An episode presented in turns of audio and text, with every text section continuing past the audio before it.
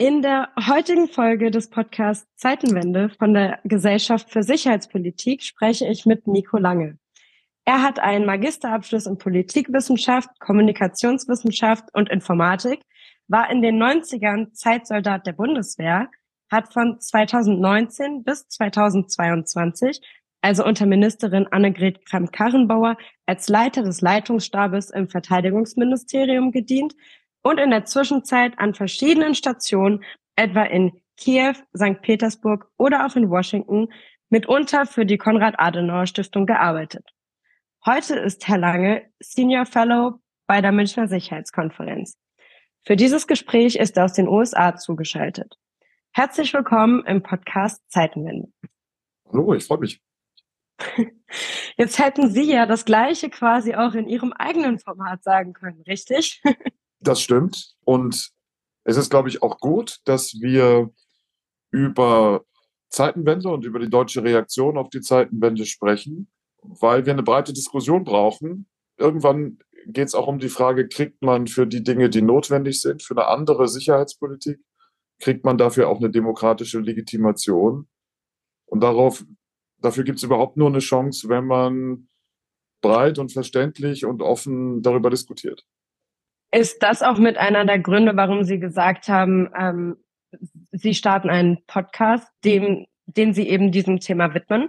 Wir haben ja bei der Münchner Sicherheitskonferenz, nachdem Botschafter Heusken Vorsitzender wurde, etwas Neues gemacht, nämlich nicht nur in München im Bayerischen Hof mit Staats- und Regierungschefs und Ministern zu sprechen, sondern ins Land rauszugehen und mit den Menschen zu diskutieren. Und also in diesen, in diesen Zusammenhang äh, gehört auch der Podcast. Und ähm, ich bin froh, dass äh, Botschafter Heusken das ein Anliegen war, weil ich glaube, dass wir diese breiten Diskussionen über Expertendiskussionen hinaus, dass wir die unbedingt brauchen bei uns. Alles klar. Ich frage in der Regel als Einstieg meine Gäste, was der Begriff oder simpel die Vokabel Zeitenwende für sie bedeutet. Was ist Zeitenwende für Sie? Zeitenwende ist ein sehr deutscher Begriff, der im Grunde darauf zurückzuführen ist, dass Deutschland lange Zeit nicht wahrhaben wollte, wie sich die Welt verändert und welche Notwendigkeit für deutsche Außen-, Sicherheits- und Verteidigungspolitik sich daraus ergibt. Und nach dem russischen Angriff auf die Ukraine ist klar geworden, dass es so, wie wir es versucht haben, nicht funktionieren kann und dass wir Außen-, Sicherheits-, Verteidigungspolitik anders machen müssen als vorher. Okay, also sozusagen eine Art Wachrütteln? Es ist mehr als ein Wachrütteln. Also es wird ja oft von Wegrufen gesprochen. Das ist manchmal auch Wohlfall. Alles Mögliche ist immer ein Weckruf. Mhm. Aber in dem Fall ist es ja so, die Welt hat sich schon länger verändert. Und wenn wir erfolgreich sein wollen, wenn wir sicher und in Wohlstand leben wollen, dann müssen wir eine andere Außensicherheits- und Verteidigungspolitik machen. Also da folgt ja was. Das ist nicht nur ein Weckruf, sondern wir müssen tatsächlich anders handeln. Und das fällt uns schwer. Das ist, glaube ich, auch jedem aufgefallen, dass uns das schwer fällt. Wie ist denn Ihr Eindruck? Hat denn die Zeitenwende bisher schon geklappt? Hat man denn jetzt einen Wandel angestoßen? Also in der, in der deutschen Reaktion auf die Zeitenwende gibt es viele Dinge, die tatsächlich grundlegende Veränderungen sind. Wir haben manchmal so die Tendenz, besonders kritisch mit uns selbst zu sein. Aber man muss ganz nüchtern festhalten, es ist vieles passiert. Also wenn Sie sich den Bereich angucken, Militärhilfen für die Ukraine, muss man sagen, Deutschland liefert vieles, was einen Unterschied macht für die Ukraine auf dem Schlachtfeld. Und das ist ja ganz neu in der Geschichte der Bundesrepublik, dass man in einen aktiven Krieg an eine Seite Waffen, Munition und Ausrüstung liefert. Wenn Sie sich den Bereich angucken, Diversifizierung, äh, größere Unabhängigkeit oder Vermeidung von sehr kritischen Abhängigkeiten, nicht nur bei russischem Gas, Öl oder Kohle, sondern auch bei anderen Dingen, in die wir, auf die wir in Deutschland angewiesen sind, sind wir da sehr weit vorangekommen. Das hat natürlich Effekte wie steigende Preise und anderes, aber da hat sich sehr viel getan. Ähm, wo sich noch mehr tun müsste, ist bei der Frage, welche Rolle spielt Deutschland in EU und NATO? Kann Deutschland auch stärker führen und nicht immer nur mitmachen, wenn andere was tun? Und was die Bundeswehr angeht, finde ich, ist eine verpasste Chance, dass man zwar ein Sondervermögen aufgelegt hat und verstanden hat, ja, äh, wir erleben eine Zeitenwende, wir müssen anders handeln, aber irgendwie kriegt man den Eindruck, im Großen und Ganzen sagt man, wir machen das Gleiche wie immer, wir haben nur ein bisschen mehr Geld. Und das finde ich, ist noch nicht ausreichend. Und wo natürlich noch gar nichts passiert ist, ist das ganze Thema einer neuen und anderen Russlandpolitik und überhaupt erstmal vollständig zuzugeben, dass wir nicht alle getäuscht wurden, wie der Bundespräsident gesagt hat, sondern dass wir die Realität nicht wahrhaben wollten und dass wir eine falsche Russlandpolitik gemacht haben. Also gemischte Bilanz, aber es ist viel passiert. Das kann man, glaube ich, so festhalten. Jetzt haben Sie gerade gesagt, eine Chance ist nicht genutzt worden äh, in diesem Kontext. Was hätte man denn noch besser machen können?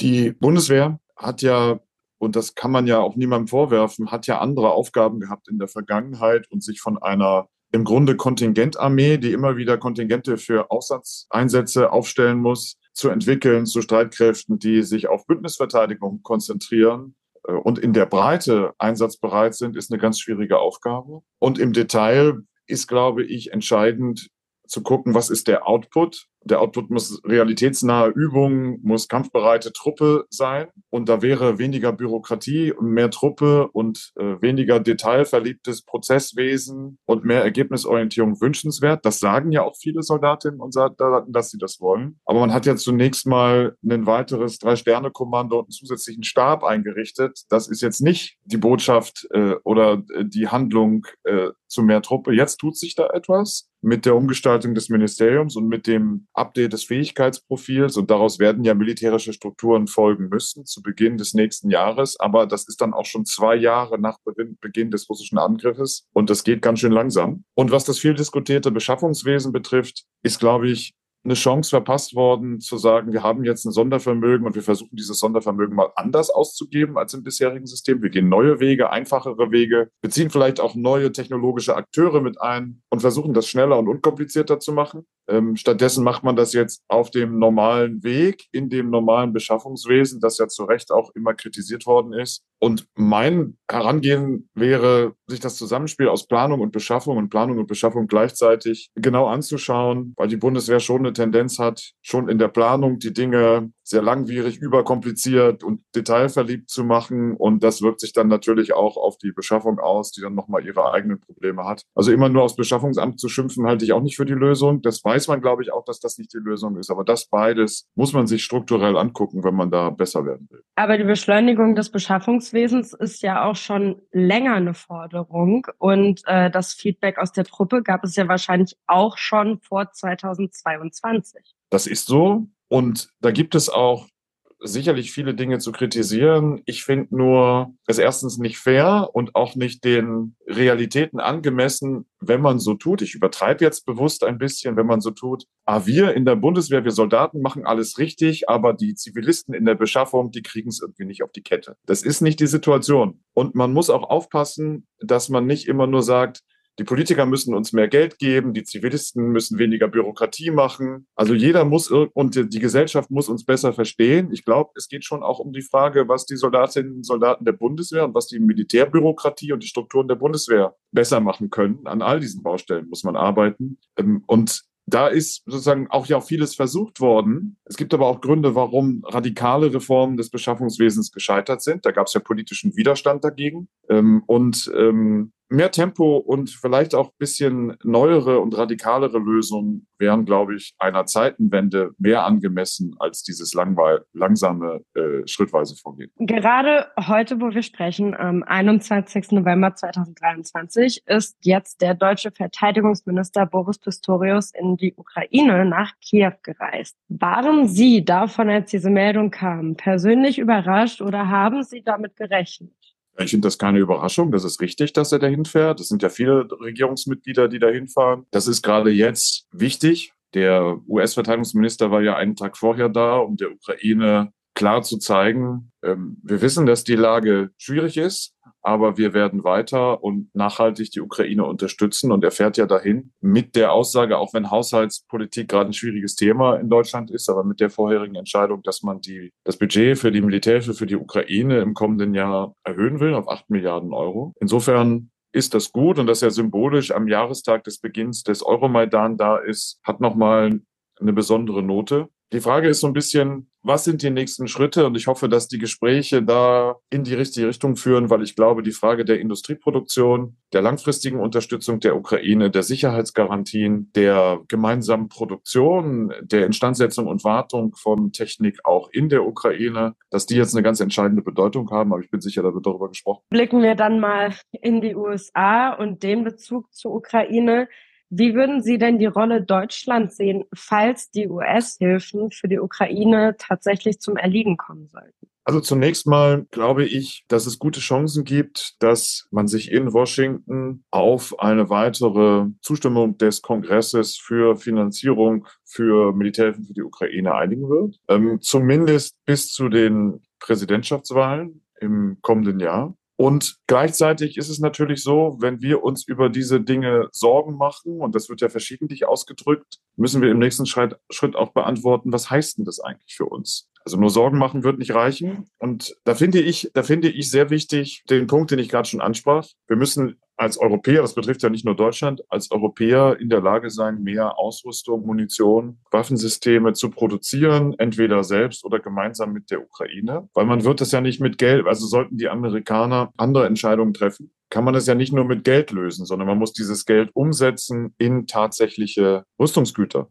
die der Ukraine helfen. Und sowas geht nicht schnell, deswegen muss man da jetzt entscheidende Weichen stellen. Und es gibt noch einen weiteren Punkt, den ich wichtig finde. Bisher hat man den Eindruck, dass die Bundesregierung ihre Unterstützung für die Ukraine in der Frage, welche Kategorien von Waffensystemen sie liefert, ganz eng an die amerikanischen Entscheidungen gehängt hat. Und nur wenn die Amerikaner eine berühmte, bestimmte Kategorie auch liefern, dann ist Deutschland auch dazu bereit. Aber ich glaube, es stellt sich immer mehr die Frage, was machen eigentlich die Europäer, um mehr auf Augenhöhe zu kommen mit den Amerikanern? Wo können die Europäer auch Dinge tun, die die Amerikaner bisher nicht machen? Und wenn man sich Sorgen macht über die Frage, wird die USA weiter die Rolle spielen, die sie bisher spielte, dann müssen sich aus meiner Sicht die Europäer zusammensetzen und überlegen, wie sie sich da aufstellen, was sie gemeinsam tun können, wie sie ihre Rolle verbessern können und wenn man das macht, dann hat das, glaube ich, auch die Chance, dass das den Dialog mit den Amerikanern wiederum einfacher macht, wenn man sagen kann, hier gibt es bestimmte Kategorien von Waffen, die liefern wir als Europäer, wir entlasten euch, äh, dafür könnt ihr andere Dinge machen. Und da sehe ich bisher noch eine Leerstelle. Das heißt, Sie würden sagen, man müsste sich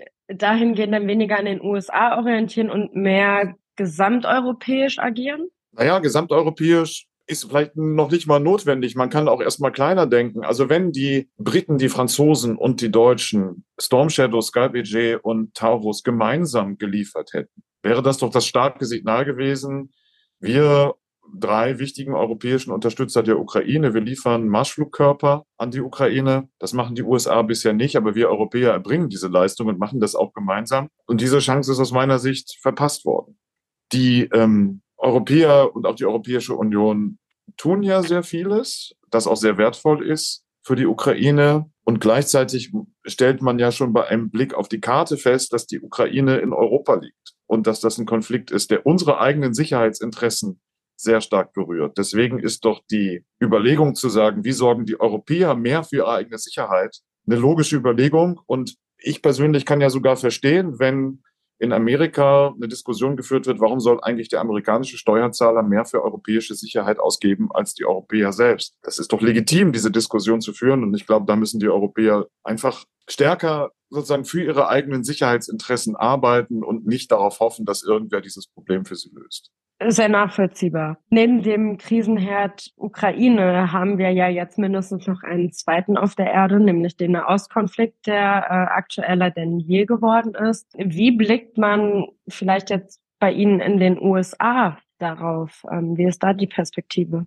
Die Unterstützung der USA für, für Israel ist in Washington weniger umstritten als die Unterstützung für die Ukraine. Mhm. Ist auch weniger Bestandteil von innenpolitischen Auseinandersetzungen. Und ich finde, die USA haben eine sehr wichtige Rolle gespielt. Die haben sehr dazu beigetragen, andere, zum Beispiel die Hezbollah, davon abzuhalten, jetzt auch in diesen Krieg einzutreten. Ansonsten ist es, glaube ich, nicht so einfach, jetzt einfach äh, den Nahen Osten und die Ukraine in ein Paket zu packen, auch wenn das häufig so diskutiert wird. Mhm. Ähm, wir müssen in der Lage sein, mit mehreren solcher Situationen umzugehen. Und Zeitenwende heißt ja, dass es mehr Akteure gibt auf der Welt, die auf militärische Gewalt zur Durchsetzung ihrer Interessen setzen und wir müssen in der Lage sein, mehrere Dinge gleichzeitig zu tun. Insofern halte ich dieses Argument, oh, jetzt müssen wir Nahe Osten machen und können nicht mehr Ukraine machen, halte ich einfach nicht für weder für richtig noch irgendwie für zielführend.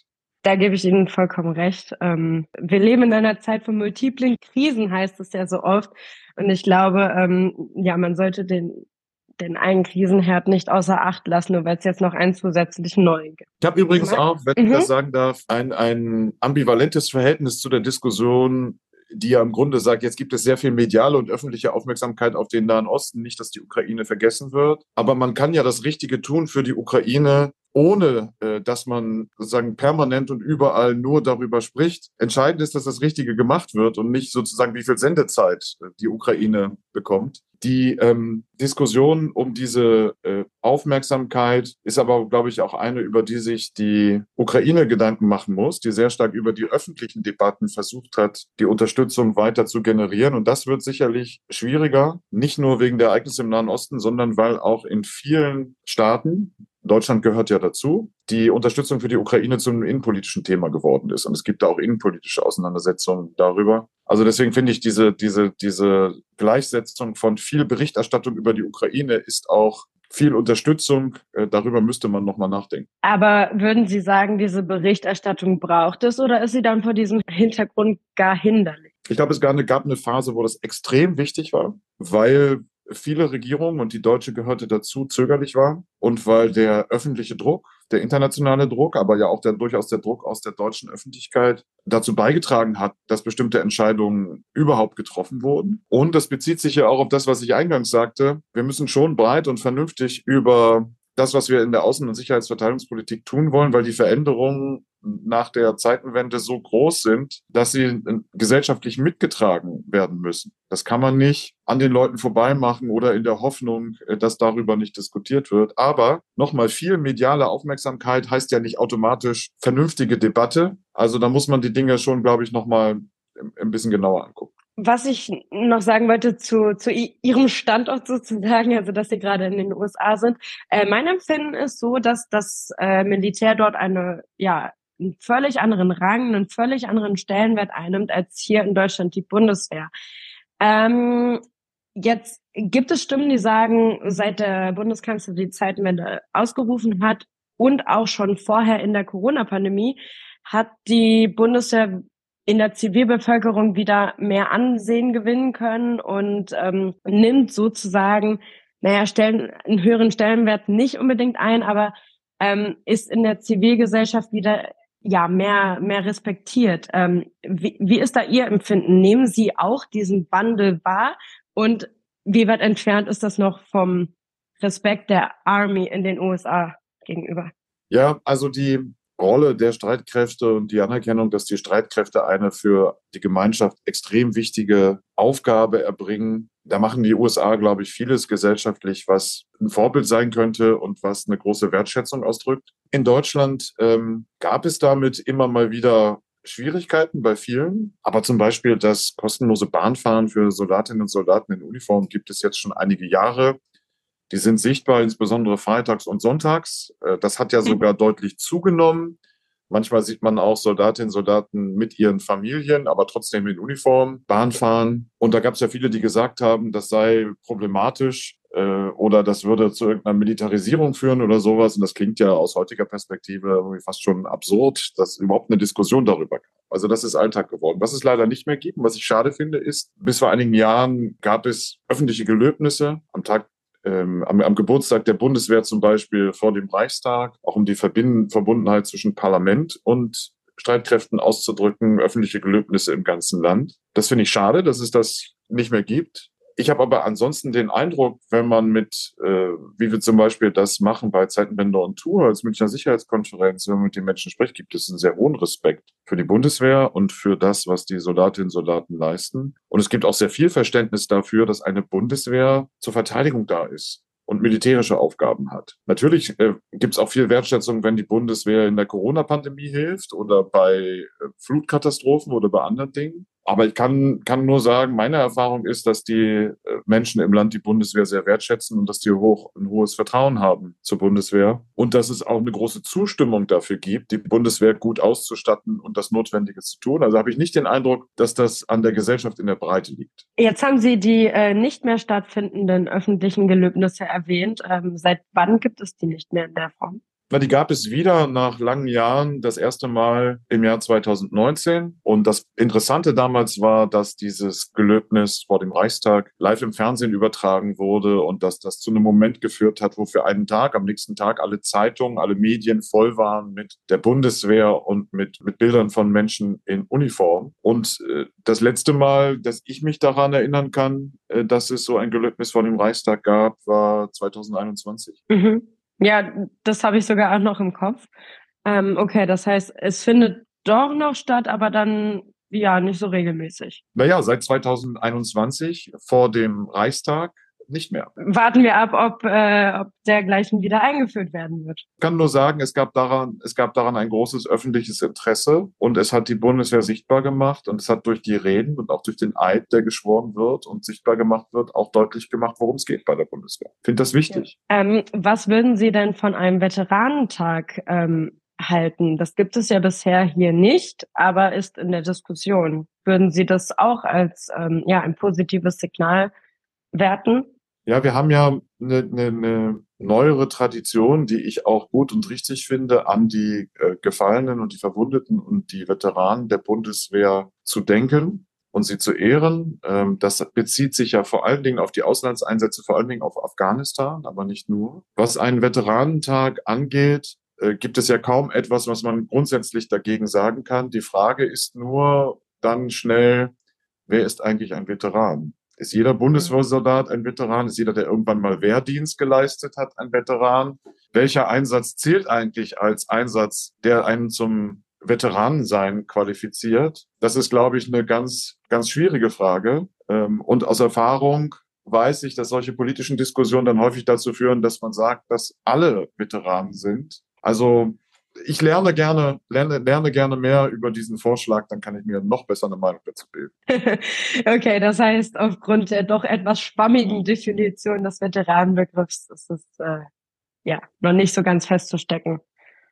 Ja, man muss definieren, was es heißt, in Deutschland ein Veteran zu sein und was es genau ist, dass wir durch einen Veteranentag anerkennen und wertschätzen wollen. Wenn Sie das persönlich vorschlagen dürften, was würden Sie denn sagen? Was definiert einen Veteran?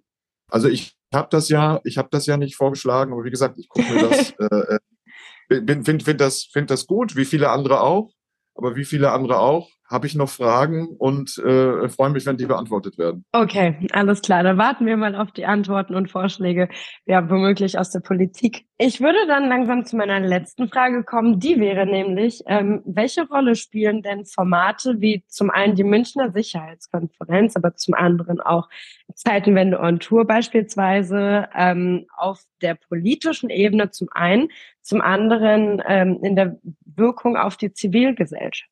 Also die Münchner Sicherheitskonferenz ist eins der führenden, äh, vielleicht sogar das führende Forum weltweit, wo Staats- und Regierungschefs, Regierungsvertreter, Parlamentarier, Expertinnen und Experten aus der ganzen Welt zusammenkommen, um konstruktiv meistens zumindest konstruktiv, über die Lösung dieser sicherheitspolitischen Fragen zu sprechen. Und das ist natürlich in einer Lage, in der es sicherheitspolitisch gerade sehr erhebliche Probleme gibt, ganz besonders wichtig. Und deshalb hat dieses Forum ganz besonders, ganz besonderen Stellenwert. Und das hat ganz sicher auch für Deutschland einen ganz besonderen Stellenwert, weil die ja bei uns stattfindet, diese Münchner Sicherheitskonferenz und alle hierher kommen. Es gibt eine traditionelle Bedeutung der Münchner Sicherheitskonferenz, die möglicherweise im nächsten Jahr, übrigens die 60. Münchner Sicherheitskonferenz, eine ganz besondere Rolle spielen wird. Und das ist die Frage des transatlantischen Verhältnisses. Das ist für unsere Sicherheit von besonders hoher Bedeutung und es ist ja eine gute Tradition, dass die Vereinigten Staaten immer extrem hochrangig vertreten sind äh, mit Regierungsvertretern, aber auch mit äh, äh, Senatoren, Vertretern aus dem Haus und, und, und vielen anderen. Und da wird na sicherlich im nächsten Jahr, wir haben im nächsten Jahr Europawahlen, wir haben Wahlen in den Vereinigten Staaten, ganz besonders die Frage, über die wir auch gesprochen haben, im Vordergrund stehen, wie entwickelt sich das transatlantische Verhältnis weiter? Wie können wir gemeinsam für unsere Sicherheit sorgen, aber auch, wie können die Europäer mehr für ihre eigene Sicherheit tun? äh, um das transatlantische Verhältnis äh, zu stärken und aufrechtzuerhalten? Das scheint mir eine ganz entscheidende Frage zu sein. Und Zeitenwende heißt auch, dass die Sicherheitsinteressen der Bundesrepublik Deutschland beantwortet werden müssen in der Zusammenarbeit, natürlich im transatlantischen Verhältnis, aber auch mit Staaten in Afrika, in Lateinamerika, in Asien. Und dass wir nicht nur sozusagen aus unserer Perspektive auf die Welt gucken müssen. Wir müssen uns sicher sein, welche Werte wir haben und wo wir stehen, aber wir müssen auch in der Lage sein, aus der Perspektive von ähm, Indien oder afrikanischen Staaten oder lateinamerikanischen Staaten auf die Welt zu gucken. Und ich glaube, da ist die Münchner Sicherheitskonferenz ein gutes Forum, um nicht nur dahin zu fahren und Reden zu halten, sondern vor allen Dingen um zuzuhören, um die Dinge besser zu verstehen. Also das ist, glaube ich, die Rolle. Bei Zeitenwende on Tour ist es etwas anderes. Da geht es, glaube ich, vor allen Dingen darum, den Bürgerinnen und Bürgern die Möglichkeit zu geben, eben Fragen zu stellen, Orientierung zu bekommen, ihre Position auszudrücken und ihre Position ernst zu nehmen und nicht zu sagen, oh, wenn ihr eine bestimmte Position ausdrückt, dann müssen wir kommen und müssen euch Nachhilfeunterricht erteilen. Ich glaube, die Leute hassen das zu Recht, wenn immer jemand kommt und sagt, oh, ihr müsst es noch besser verstehen und ihr lernt das noch, sondern das einfach ernst zu nehmen und für die eigene Position zu werben. Da, das ist bei Zeitenwende und Tour im Vordergrund. Und was wir da erleben, ermutigt das eigentlich. Es gibt einen großen Zulauf. Die Menschen wollen über diese Fragen diskutieren. Sie wollen auch Ihre Fragen beantwortet kommen. Sie wollen auch Ihre Standpunkte ausdrücken. Deswegen machen wir das auch weiter. Und die vielen großen Townhalls im Land haben ja mittlerweile auch dazu geführt, dass wir oft gefragt werden, könnt ihr nicht hierhin oder dorthin noch kommen. Insofern haben wir jetzt noch ein, mit der Münchner Sicherheitskonferenz, aber auch mit Zeitenwende on Tour wo wir uns freuen, dass die GSP ja da von Anfang an ein Partner ist und aktiv mit dabei ist. Ganz schön viel zu tun jetzt über den Winter. Und wann äh, besteht dann die nächste Möglichkeit zum Dialog? Ja, die nächste Town Hall von Zeitenwende und Tour wird am 11. Dezember stattfinden ähm, in Augsburg und in Manching im schönen Bayern. Jetzt habe ich doch noch eine Frage vergessen. Und zwar, sind Sie denn selber schon GSP-Mitglied? ich bin kein GSP-Mitglied, aber arbeite ja auf Schritt und Tritt mit der GSP zusammen. Okay, das lasse ich so mal gelten und sonst können Sie ja noch mal über eine Mitgliedschaft nachdenken. ja, das ist äh, gut und richtig, äh, dass Sie das ansprechen. Ja, gerne. Dafür bin ich ja da. Nein, wunderbar. Dann ähm, würde ich sagen, haben wir es geschafft. Ich bedanke mich ganz herzlich, dass Sie äh, ja, uns Rede und Antwort gestanden haben. Auf Wiederhören. Gerne. Bis bald. Tschüss. Bis dann. Tschüss.